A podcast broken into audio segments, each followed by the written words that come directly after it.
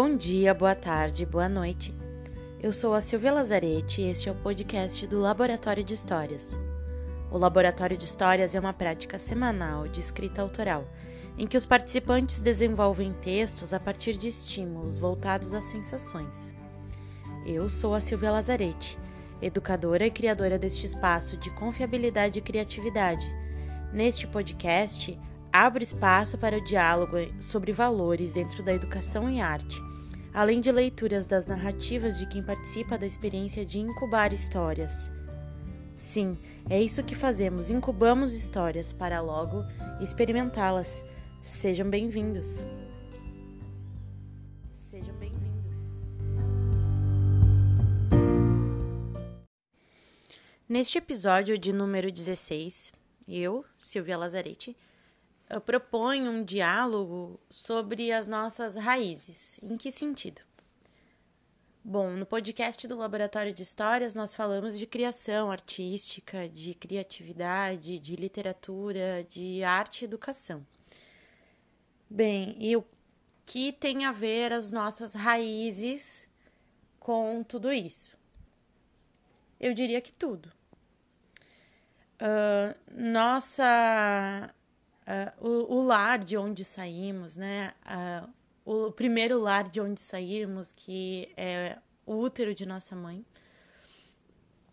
Além disso, toda a questão da, da nossa família, né? A, os lugares em que pertencemos durante a infância, que nós criamos nossa individualidade, é repleto de originalidade, né? Por quê? Porque é desse lugar que nós tivemos a nossa origem, né? Então não existem lares que são iguais uns dos outros. Né? Ontem mesmo eu escrevia sobre um uh, sobre a cura de cada lar. Na casa em que eu nasci, na casa da minha família, né? Nós temos a prática, nós temos porque os meus pais ainda continuam com essa prática. Nós temos a prática de tomar chá de macela. Bom, eu sou nascida no Rio Grande do Sul, na Serra Gaúcha, e moro hoje, resido em Florianópolis. E nessa região do sul do Brasil é muito comum nós usarmos o chá de macela para diversas enfermidades, né, para diversas dores, né, enxaqueca, dores de barriga, então qualquer coisa nós tomamos um chá de macela.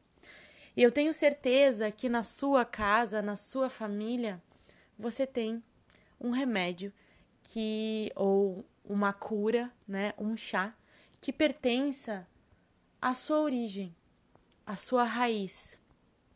Né? E é interessante a gente fazer essa analogia com as plantas, porque as plantas também têm raízes. E essas raízes nos remetem à terra ao lugar de onde todos nós saímos. Então, existe uma originalidade por trás de toda a raiz de qualquer ser humano. É, mesmo que você não tenha sido é, criado dentro de um lar, de um ambiente familiar, tenha sido criado por outras questões, né, inúmeras, ainda assim existe uma originalidade dentro da infância. A infância ela é repleta de textualidades, até porque o pensamento infantil, o olhar infantil, ele é voltado para a ingenuidade, e não ingenuidade no sentido de não saber coisas. É o olhar que não tem vergonha, é o olhar que não tem, uh, que não procura respostas lógicas para as coisas. É o olhar da criação. Então a criança, ela simplesmente olha, ela cria, é algo comum entre as crianças. Eu também sou educadora, então eu tenho bastante experiência no trabalho e no trato com crianças. E quando nós propomos algo para uma criança, é quase que instintivo que ela crie algo a partir daquilo. Todas as aulas, no início das aulas, eu pergunto, então existe uma atividade com todas as crianças que eu trabalho uma atividade que é falar, né? Se a criança não sabe ainda expressar, escrevendo ou desenhando. Então elas expressam como elas estão se sentindo naquele momento ou naquele dia. Então a pergunta é sempre a mesma: como estou me sentindo agora?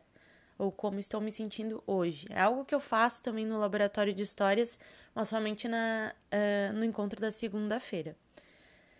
É uma pergunta interessante para as crianças, né? Porque algumas delas criam estados de espírito, né? Às vezes elas estão se sentindo felizes, mas com sono.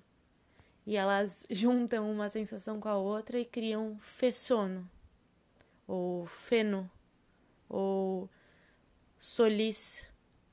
Então elas criam sensações das mais diversas. Quando um dos meus alunos fez isso na última vez, eu achei incrível, Coisa que durante os momentos de sala de aula dos professores tradicionais ou dentro da escola, isso de repente pudesse ser podado, né? E esse olhar podador, né, da civilização, do sistema civilizatório que a escola representa, nos, nos poda também demais a criatividade. Então, quando nós olhamos, voltamos os nossos olhares para as nossas raízes, nós é, consequentemente, obrigatoriamente, voltamos o nosso olhar para a nossa infância, para de onde nós saímos, para a nossa origem. E é lá que contém toda a nossa originalidade. Nós precisamos voltar para a nossa história, olhar como foi a nossa infância, mas também olhar as coisas com o olhar de crianças. Como eu via a rua da minha casa, como eu enxergava o nome dessa rua, como eu enxergava os meus próprios pais, como eu enxergava a minha mãe, as falas, os textos da minha mãe, como era o nome da minha avó. Tudo isso é repleto de poesia, de criação artística. E nós, como adultos, e acredito que você também que esteja ouvindo, seja uma pessoa adulta, acredito que sim uh, também esteja olhando o mundo com, os, com um olhar de repente um pouco duro, endurecido, né? Por essas, esse processo civilizatório que passamos durante diversos anos dentro de cadeiras, sentados né, em cadeiras de escola, olhando para frente para um professor em escolas tradicionais, como a maior parte das pessoas têm sido educadas. Bem, o que, que eu quero dizer com tudo isso? O olhar da criança é o olhar do artista também. E quando nós pensamos em criação, em originalidade, a gente precisa olhar o mundo com os olhos que nós olhávamos, né? Quando éramos criança. Como eu via o céu quando eu tinha sete anos? Bem, essa história, então, da macela, né? Do, do, chá de macela, da planta macela, é uma história super interessante porque ela remete à cura da minha família, né? A forma como é, a minha família, né? Encontrava para curar algumas dores. É, nossas, algumas dores enquanto nós passávamos mal ou né? A minha família também, as mulheres da minha família têm muita enxaqueca. Então, como nós encontramos formas de apaziguar essas dores? E na minha família, nós encontramos o chá de macela, que é quase mato aqui no sul do Brasil. Depois de um tempo, eu descobri que esse chá, essa planta, ela não é tão comum em todos os lugares do mundo. Enquanto eu falava para um amigo meu que sofria de dor de cabeça, falava pra ele: Você já tomou chá de macela? E ele nem sabia o que era. Claro, o cara mora em São Paulo. Como ele vai saber o que é uma planta que é tão comum entre nós, pessoas do sul do Brasil? E, bem, enfim, como eu posso acreditar? Depois isso me fez refletir. E como eu posso acreditar que a cura da minha família seja a mesma cura para uma outra pessoa? Para uma, de uma outra origem, de uma outra originalidade. Eu tenho certeza que esse meu amigo, ao escrever sobre as curas que a sua família encontrava para as dores, né, da sua infância ou também da sua vida adulta, ele vai encontrar outras textualidades e outras formas de criação. Outra coisa que eu gosto muito de, de lembrar é das falas das, da minha avó. Bem, eu sou é, descendente de família, de uma família que tem origem, né? Que, uh, que, tem toda essa história, né? Sobre a imigração italiana. Eu sou da Serra Gaúcha, né? É, a minha origem é nasci na Serra Gaúcha. Então, esse local, essa, loca essa geolocalização, me coloca também perante a história dos imigrantes italianos, né? Meu sobrenome é, é italiano, né? Tem origem na Itália. E eu fiz história também na faculdade e uh, tudo isso vai de encontro a eu olhar a história que me cercou durante essa hum, essa minha origem, né? E também a origem dos meus ancestrais. Bem, a minha avó se chamava Gema, com dois M's. Uh, muitas pessoas conheciam ela como Gemota. e nessa região, as pessoas mais velhas, né, uh, falam com um sotaque muito carregado. Um sotaque quase imperceptível de repente, quase não compreensível para uma pessoa que vem de fora, que vem de uh, um local que não seja a Serra Gaúcha, né? Então, ela tinha um jeito de falar todo específico. E falava muito alto, como qualquer família italiana, né? De origem italiana, ou que tenha essa coisa é, cultural dos italianos, né? Então, ela falava muito alto, com as mãos, e gritava bastante. Além disso, ela tinha um probleminha de audição. Então, é um personagem em si ela está em quase todos os meus textos. Quase todos não, ela está em vários textos, né? Porque ela é um personagem em si. As frases que ela dizia até hoje seguem ditando algumas normas sobre a minha pessoa. As frases que ela repetia todos os dias percorrem os meus textos até hoje.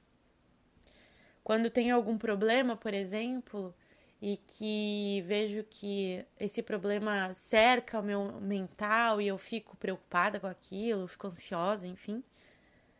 Eu lembro da minha avó dizendo: "Vamos botar o barco para frente". E esse e, e essa frase me marcou demais, tanto que ela está em alguns dos meus textos. Vamos botar o barco para frente. Que sabedoria é essa, né? Vamos, vamos seguir em frente. Vamos, mesmo com a ansiedade, a gente segue a vida, nada para, não é? Além disso, é, ela tinha algumas coisas em relação à questão da natureza, né? Eu venho de uma família de pessoas que saíram na, na Serra Gaúcha, a gente chama de colônia, mas essa região, então, em alguns outros lugares do país, as pessoas vão chamar de roça, né? Vão chamar do mato, enfim. São pessoas que saíram do meio da agricultura. Então, elas têm uma relação muito mais profunda com a, a natureza. E a minha avó olhava para o sul é, de onde nós estávamos, né? Ela olhava para o sul e dizia: Olha a nuvem preta lá na São Francisco, que é onde estava a nuvem. Vai vir chuva. E sempre no final do dia, então, até o final do dia, chovia. Ela sabia quando choveria. Então, até hoje, se eu olhar para o sul e tiver aquela nuvem preta, né, aquela nuvem mais escura, eu sei que vai chover. Né? Então, ela já sabia que eu precisava recolher as roupas. Então ela gritava às duas horas da tarde, todos os dias: Silvinha, vem recolher as roupas! E alto, muito alto, né? Bem, a casa em que eu morei também é, é uma casa em que os meus pais até hoje é, tem uma horta, né? Tem essa coisa com a terra.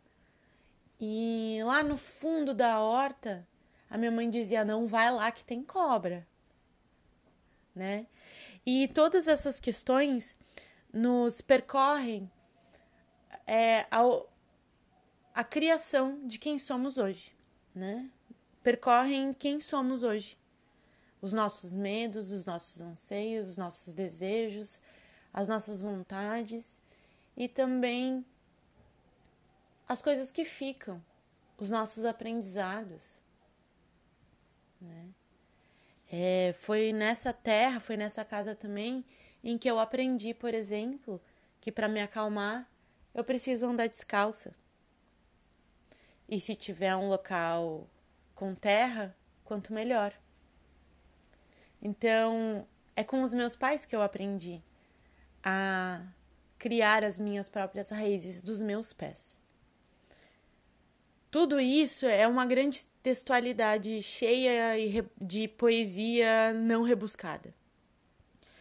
Mas eu precisei uh, parar um pouco de olhar o mundo com uma lógica adulta e comecei a voltar para trás e olhar para minha infância, olhar para minha história e começar a enxergar o mundo da forma como eu ouvia quando eu tinha oito anos, quando eu tinha seis anos.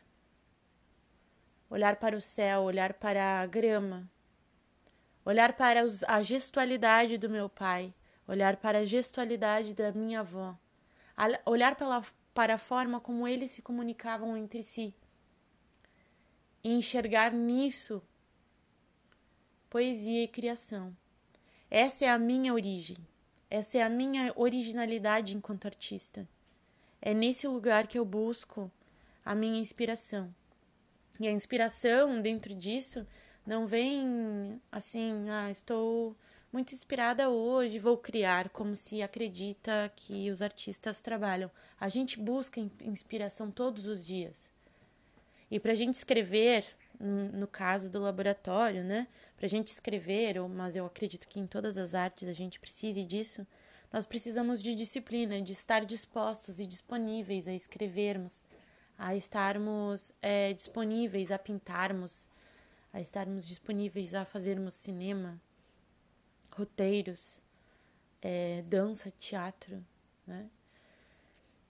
Nós precisamos estar com o corpo disponível para isso. E para isso, nós precisamos buscar a nossa originalidade que está na nossa infância, que está na nossa família, que está nas nossas raízes, né?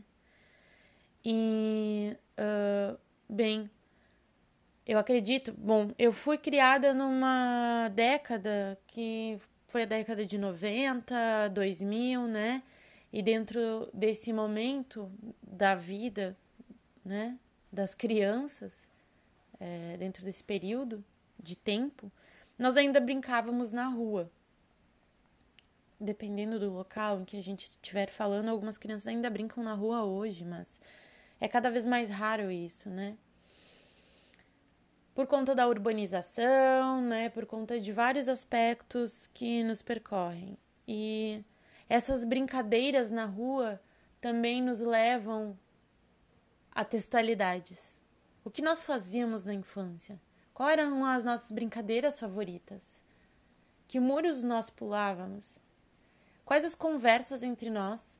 E hoje, trabalhando também com crianças, eu percebo o quanto as perguntas, os questionamentos infantis são questionamentos filosóficos e também são questionamentos que nos levam a entender como o mundo se dá a partir de um olhar é, não sistematizado pela cultura, né? de um olhar natural. Então, quando nós precisamos escrever e não, nos, não, não conseguimos e tal, olhe para a sua infância. Essa é a dica que eu dou no podcast de hoje. Olhe para a sua infância. Olhe para os textos que a sua mãe te dava, Olhe para os textos que os seus colegas da, da sala de aula falavam, né? Quais eram as conversas entre vocês na escola? E aquele dia em que o professor resolveu ler a sua redação na frente de todo mundo? Ou aquele dia que o professor ou a professora teve alguma fala que te leva a entender algumas coisas até hoje. E aquelas festas infantis, cheias e repletas de docinhos e salgadinhos. O que você fazia? Qual era o seu docinho preferido? Esses detalhes da infância também nos levam a entender coisas sobre nós e também nos levam a, a essa originalidade que buscamos nas nossas obras. Né? Uma personagem que me traz muito essa reflexão sobre a infância e sobre essa questão da originalidade e também sobre essa questão dos detalhes, né, dessa coisa do mínimo, é a Amélie Poulain, né? No filme O Fabuloso Destino de Amélie Poulain, eu acredito que seja um filme de 2001. É um filme basicamente, né, de repente um pouco antigo assim. É, esse filme uh, nos mostra algumas coisas desse potencial artístico que nós temos no cotidiano também, né? A Amélie Poulain mostra, é um filme que mostra uma personagem que mostra como uh, a infância pode ser um momento em que uh, nós percorremos durante o nosso cotidiano inteiro.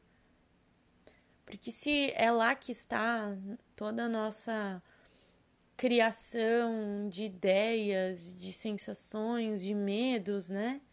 De anseios, desejos, provavelmente é com a, toda a infância que a gente segue todos os dias. E é por isso que a Amélie Poulain, de repente, olha para os prazeres cotidianos de uma forma tão singela, né? Quando ela coloca a mão no saco de feijões, nos sacos de grãos, e sente isso como uh, um prazer cotidiano. Né? E isso é uma das, essa é uma das práticas que eu tento trazer todos os dias para o laboratório. Para além dos arquétipos dos mitos e os arquétipos do tarô, nós também precisamos olhar para as sensações do nosso corpo, as sensações cotidianas. E essas sensações cotidianas com certeza nos levam às sensações da infância. Principalmente se nós olharmos é, olharmos, não, mas principalmente se nós é, prestarmos atenção no olfato. O olfato nos leva diretamente à nossa infância. Se eu falar para você agora o cheiro do bolo, a probabilidade que você, que nós temos que você é, chegue a sensações de lembranças do seu, da sua infância são grandes, porque o nosso é, cérebro já nos, nos liga, né? Liga o nosso olfato diretamente às nossas memórias. Eu não, nunca li nada a respeito de nenhum neurocientista, porém eu percebo isso educando, dando aula, trabalhando com as pessoas dentro do laboratório e trabalhando também com crianças, né? Quando eu trabalho com olfato, é batata, gente. É batata vai ligar com uma memória, né? Uh, bom, para além de toda essa questão da infância, quando nós pensamos em origem, nós estamos pensando também na nossa ancestralidade, do local onde viemos. Né? Então, tudo isso é originalidade. Nenhuma família é igual à outra. É, nenhuma origem é igual à outra. Nós somos uma diversidade. E essa diversidade que para a arte, para a educação, na atualidade nos interessa. Nós não queremos mais saber na contemporaneidade, é, as pessoas não se interessam mais para aquilo que é igual. Nós precisamos de diversidade. Isso enriquece o nosso repertório. Isso enriquece a nossa vida. Então, nós precisamos é, trabalhar a nossa origem, a nossa originalidade, nos lembrarmos de onde saímos, de que útero, de que matriz, de que terra, como ela era, que cor é, é, ela era, quais as temperaturas desse lugar, quais os cheiros, quais os toques, as texturas que animais estavam ao meu redor. Quais as falas dos meus vizinhos? O que eu posso contar sobre as minhas raízes? Hoje, então, no podcast, eu trago muito mais uma reflexão sobre a originalidade, sobre as nossas raízes, mas também para que a gente se conecte cada vez mais com essa criança que está todos os dias nas nossas sensações, porque assim fomos educadas. E que nós levemos essa criança para nossa arte e emprestemos então o nosso olhar, nosso corpo, ao olhar dessa criança. Vamos enxergar de repente as figuras das nuvens novamente? Bom, eu sou a Silvia Lazarete e esse foi o 16 episódio do podcast do Laboratório de Histórias. Eu espero que vocês tenham gostado um pouco dessa reflexão que eu trouxe é, para que a gente consiga pensar um pouco mais como artistas e artistas pensam como crianças. Bora?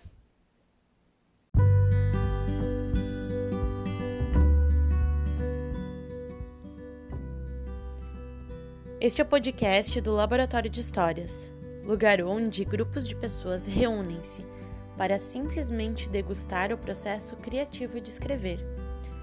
Os encontros acontecem semanalmente, estimulados por mim mesma, Silvia Lazarete criadora e curadora do espaço de confiabilidade, afetividade e produção de histórias.